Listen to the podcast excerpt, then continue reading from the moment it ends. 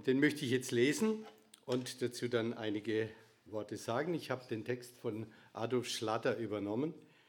Ähm, interessante Übersetzung.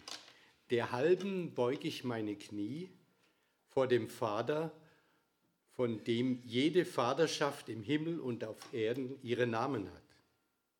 Er möge euch nach dem Reichtum seiner Herrlichkeit geben, dass ihr durch seinen Geist am inwendigen Menschen mit Kraft gestärkt werdet. Dass Christus durch den Geist in euren Herzen wohne. Dass ihr in der Liebe gewurzelt und gegründet seid, damit ihr zusammen mit allen Heiligen zu erfassen vermögt, was die Breite und Länge und Höhe und Tiefe sei.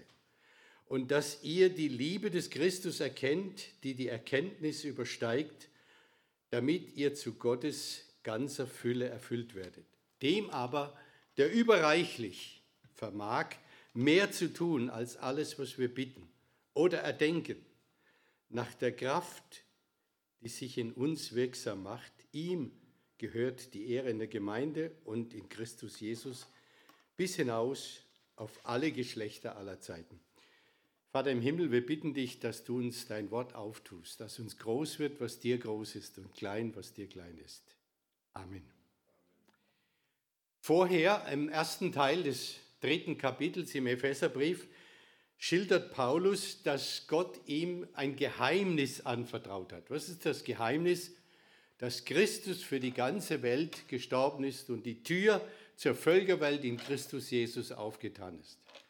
Und das Zweite, und das finde ich so faszinierend, ähm, dass an der Gemeinde, den überirdischen Mächten, also den irdischen und den überirdischen, deutlich werden soll die Weisheit Gottes, wie Gott sich das gedacht hat. Wow, das ist ein Anspruch. An der Gemeinde soll die Weisheit Gottes sichtbar werden. Wenn wir dann die Gemeinden anschauen, da ist Streit, da ist Unversöhnlichkeit, da ist manchmal üble Nachrede. Äh, das ist sicher nicht die Weisheit Gottes. Und ich denke, es geht, wir kommen nicht umhin, dass wir immer zu dem wieder zurückfinden. Dass an der Gemeinde und an den Gemeinden weltweit sichtbar wird, wie Gott sich das gedacht hat.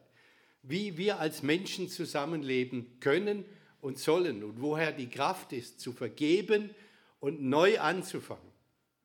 Wenn, wenn nicht in der Gemeinde, wo dann in dieser Welt? Also, studiert mal den ersten Teil von Epheser 3. Eigentlich ist der Epheserbrief so dicht, dass man über jeden Vers meditieren könnte.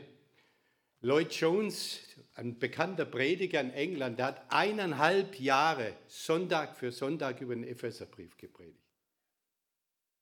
Und die Kirche war voll, der hatte drei Emporen und die waren von unten bis oben voll eineinhalb Jahre nur Epheserbrief und ist niemand langweilig geworden. Also, wir gehen da im D-Zugstempo durch, fast ein bisschen schade. So, das zu Vorbemerkung. Ich weiß nicht, wie es euch geht. meine erste Reaktion, bitte nicht übers Gebet predigen. Seit ich Christ bin, muss ich immer wieder mehr die Zeit fürs Gebet abkämpfen.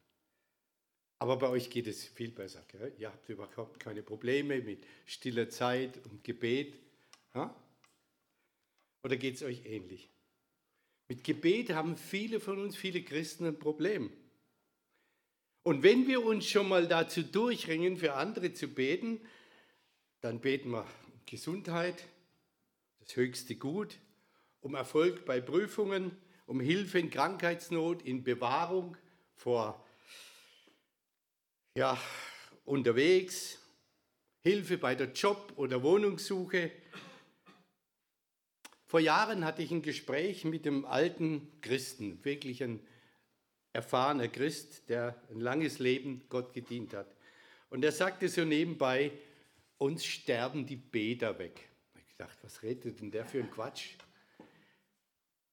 Und dann habe ich es realisiert.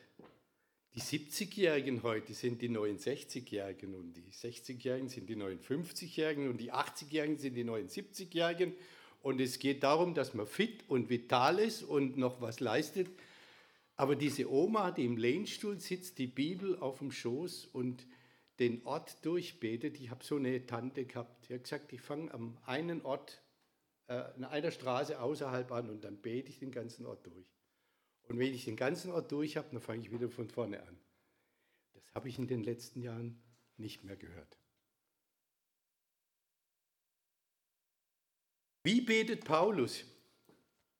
Und jetzt geht es darum, einfach mal diesen Text anzuschauen. Vorbild echter Fürbitte. Jetzt. Es beginnt mit der Anbetung des Vaters. Ich beuge meine Knie vor dem Vater, von dem jede Vaterschaft ihren Namen hat. Keine Fürbitte, keine Bitte ohne Anbetung. Beten heißt doch zum Herz des Vaters kommen, ihn ehren, in ihm zur Ruhe finden. In meinem Praktikum vor vielen Jahren äh, habe ich immer wieder auch Leute besucht und unter anderem habe ich einen alten Prediger besucht, der äh, schwer verwundet aus Russland heimgekommen ist und in seinem Körper viele Granatsplitter noch hatte, die man nicht rausoperieren konnte. Ein Mensch, der mit Dauerschmerzen gelebt hat. Und man hat mir schon gesagt, pass auf, wenn du zu dem gehst, der fühlt allen auf den Zahn. Und gesagt, okay, ich gehe trotzdem hin und dann sagt er, hey, du hast ja jetzt Theologie studiert, was ist eigentlich der Sinn vom Beten? Kalt erwischt. Was ist der Sinn vom Beten? Und dann habe ich angefangen zu stottern und dann sagt er, weißt du, Gott weiß doch alles, was uns bewegt, oder? Er kennt uns doch durch und durch, er kennt unsere Gedanken von fern, er weiß, wie viele Haare auf unserem Kopf sind. Warum beten wir dann eigentlich noch? Da bin ich, da habe ich gar nichts mehr gesagt. Und dann sagt er, weißt du, der tiefste Sinn des Gebets ist, zum Herz des Vaters zu kommen. Darum geht es doch. Wenn jeder, in der Regel wissen wir als Eltern doch, was unsere Kinder wollen, was sie bewegt, oder? Und trotzdem freuen wir uns, wenn sie mit ihrer Bitte zu uns kommen. Sagen nicht, ach, das weiß ich doch schon lange, was du willst, schleich dich. Nein, wir freuen uns, weil da Vertrauen zum Ausdruck kommt. Und deswegen ist der, der erste und tiefste Sinn des Gebets, nicht irgendwas runterzuspulen, nicht irgendwas runterzulabern. Jesus sagt ja, dass wir nicht viele Worte machen sollen wie die Heiden, die meinen, sie werden erhört, wenn sie viele Worte machen, sondern dass wir zum Herz des Vaters kommen. Und am Herz des Vaters zur Ruhe finden das ist der, das Erste, die Anbetung des Vaters. Der zweite, das Zweite, was uns Paulus hier in diesem Abschnitt deutlich macht, ist die Erstarkung des inneren Menschen. Also nicht zuerst äußerliche Bewahrung, Gesundheit, Erfolg bei Prüfungen und so weiter. Wir haben ja viele Anliegen, die uns bewegen sondern unser innerer Mensch, der Glaube, soll stark werden. Denn nur so sind wir in der Lage, Krisen in unserem Leben zu bestehen. Nur wer inwendig stark sein kann, kann auch äußerer Not begegnen. Und Leute, macht euch gefasst, die äußere Not wird zunehmen. Uns wird ein gewaltiger Wind noch um die Ohren fahren in den nächsten Wochen und Monaten. Ich glaube, dass wir erst am Anfang von einer ganz großen Weltwirtschaftskrise stehen. Da brauchen wir das, dass wir innerlich stark werden. Und stark werden wir nur aus der Verbindung mit dem lebendigen Gott.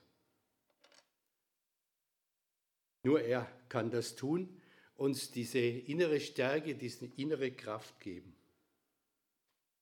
Dritter Gedanke, Verwurzelung in Christus. Ja, Verwurzelung in Christus. Immer tiefer und immer ja, fester begründet. Ich habe einiges an Notizen noch gemacht dazu. Ähm, Verwurzelung in Christus. Er soll immer mehr die Mitte unseres Lebens sein. Ich habe mir so ein Bild vorgestellt. Wenn unser Leben wie ein Rad ist, da brauchen wir im Zentrum eine Narbe, ja, von der die Speichen ausgehen und die das Rad zusammenhält. Er ist die Narbe unseres Lebensrads oder die Achse, um die sich unser Leben drehen soll und drehen darf.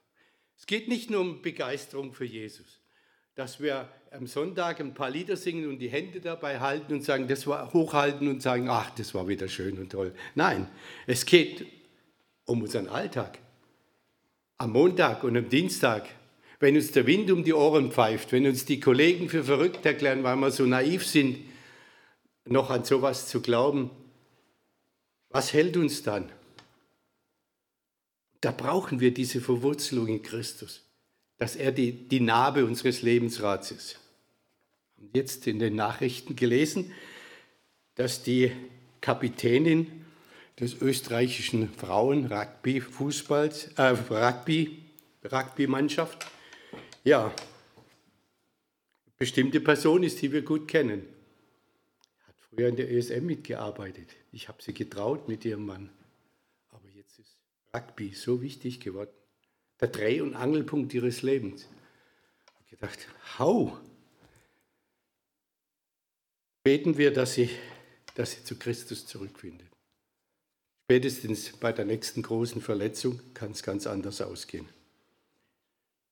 Wir brauchen diese Verwurzelung in Christus, dass wir uns nicht verlieren in den vielen Dingen unseres Lebens.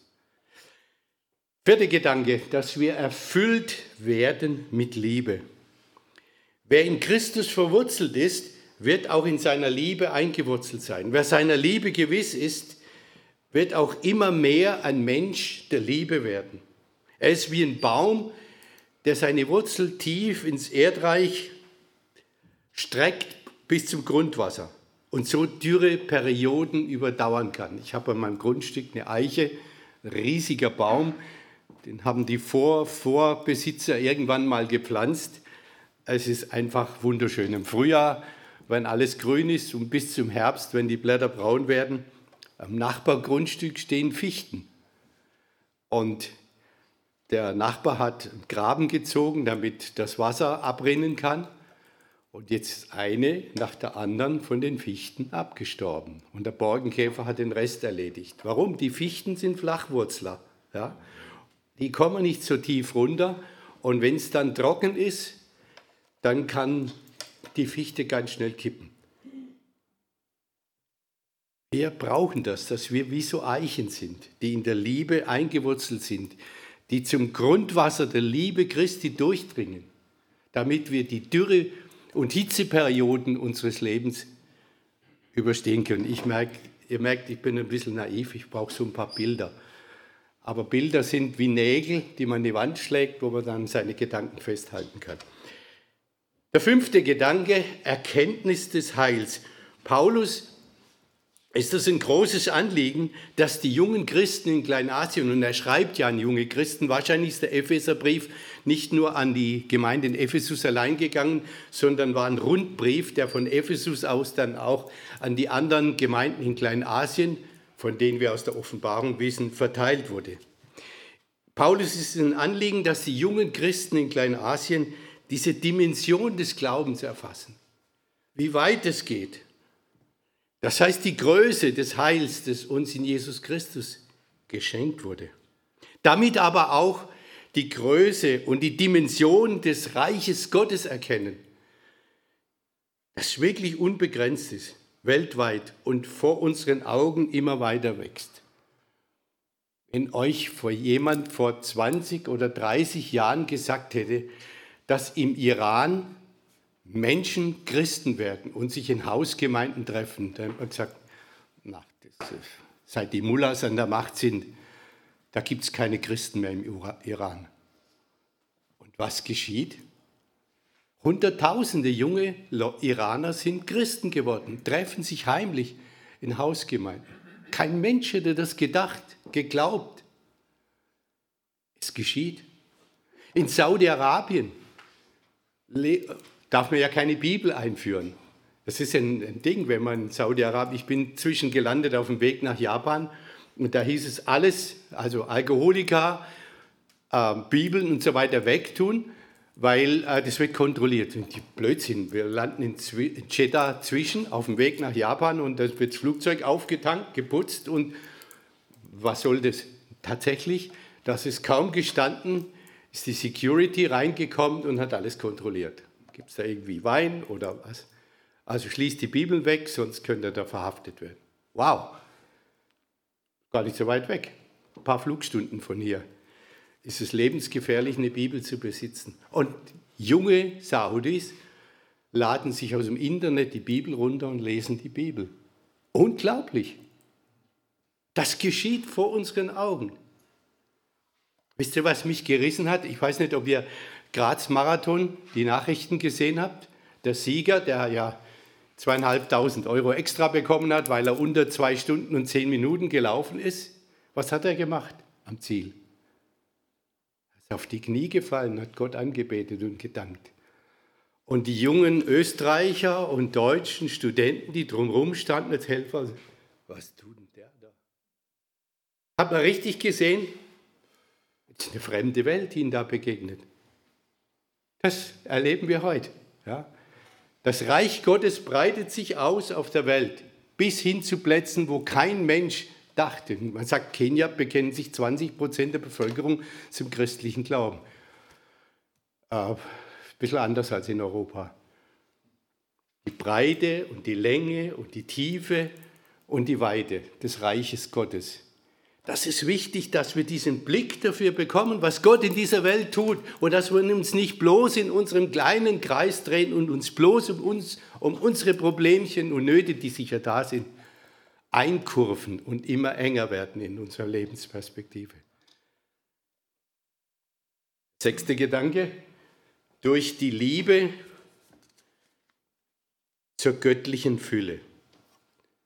Die Liebe mit der Christus diese von ihm geschaffene Welt und die Menschen darin geliebt hat. Johannes 3,16 kennt, glaube ich, jeder von euch auswendig, oder? So sehr hat Gott die Welt geliebt, dass er seinen einzig geborenen Sohn gab, auf dass alle, die an ihn glauben, nicht verloren werden, sondern das ewige Leben haben. Das in der Tiefe zu begreifen, das ist wirklich eine Lebensaufgabe. Und je mehr wir in der Kenntnis dieser Liebe wachsen und sie immer mehr praktizieren, desto mehr werden wir auch von der Gegenwart Gottes erfüllt. Desto mehr werden Menschen in uns Christus sehen. Zwar wahrscheinlich nur wie ein Schatten. Noch nicht so, wow, wenn ich den anschaue, dann sehe ich Christus. Das wird erst sein in der Ewigkeit, wenn wir ihm gleich sein werden. Aber so ein Schatten davon kann jetzt schon sichtbar werden.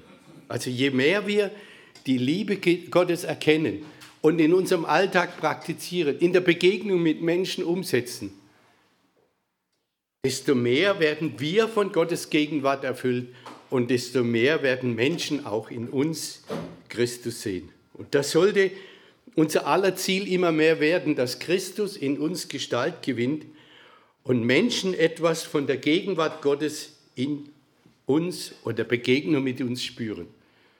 Der heidnische Schriftsteller Celsius, 110 nach Christus, hat über die Christen, die hat er nur beobachtet. Er war kein Christ und hat vom Christsein nichts verstanden und auch nichts davon gehalten.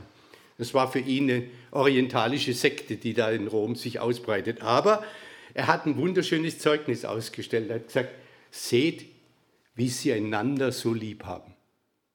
Das hat er beobachtet in der Begegnung mit den Christen. Seht, wie sie einander so lieb haben.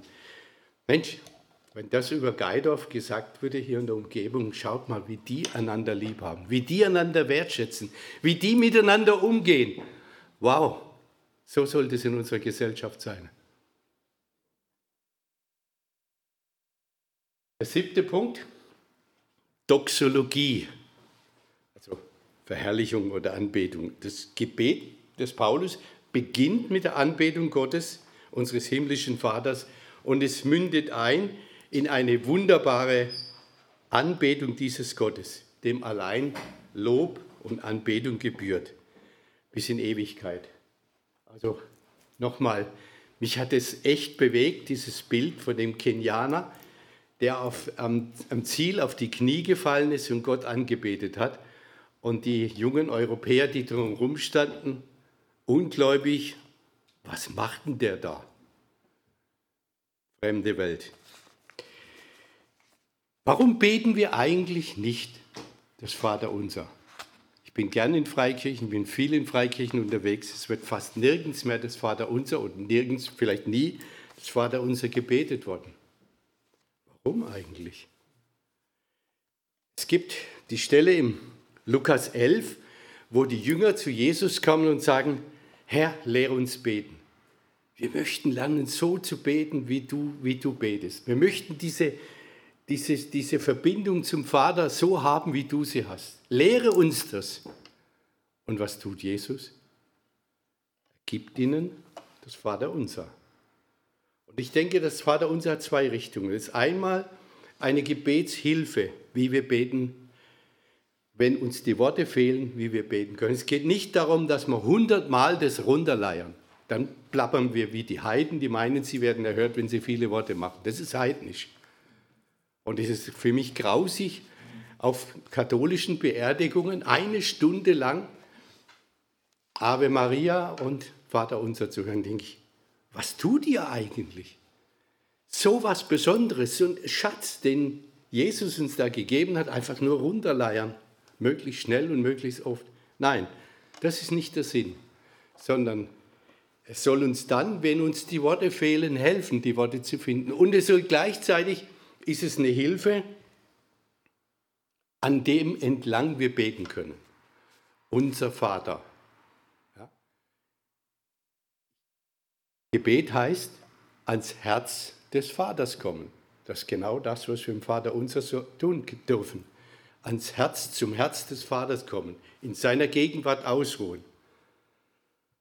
Und dann geht es darum, ja nicht um uns, sondern um seine Ziele in dieser Welt. Dein Reich komme, dein Wille geschehe, wie im Himmel, so auf Erden. Allererst, dein Name werde geheiligt. Es ist mir ein Anliegen, dass dieser große Gott in dieser Welt bekannt wird, dass Menschen von ihm reden, dass Menschen in seine Gegenwart finden. Bitte um die Verwirklichung seiner, seiner Anliegen in dieser Zeit und in dieser Welt. Dadurch wird der innere Mensch gestärkt. Also Paulus ist eigentlich auf der gleichen Gedankenschiene wie Jesus in dem Vaterunser. Und dann darf ich auch meine Bedürfnisse vortragen. Ja, das tägliche Brot, das heißt alles, was ich zum Leben brauche. Ist alles mit eingeschlossen, selbst das neue Paar Schuhe und die Bewahrung vor dem Bösen. Es ja wie eine Krake um uns ist und versucht, den Menschen niederzusehen, uns fertig zu machen. Und dann, es endet auch in diese herrliche Doxologie, dein ist das Reich, die Kraft und die Herrlichkeit. Ja? Also es beginnt, wir dürfen ans Herz des Vaters kommen, unser Vater im Himmel, und es endet mit einer Doxologie, mit einer Verherrlichung. Er steht über allem. Er wird auch diese Welt zu ihrem Ziel bringen. Und ich darf Teil seines Planes in dieser Welt sein. Wir haben das gerade vorhin so wunderschön gesungen. Ein Leben gegeben für den Herrn der Welt. Wir haben alle nur ein Leben. Frage ist, wofür setzen wir es ein? Wofür verschwenden wir das? Amen.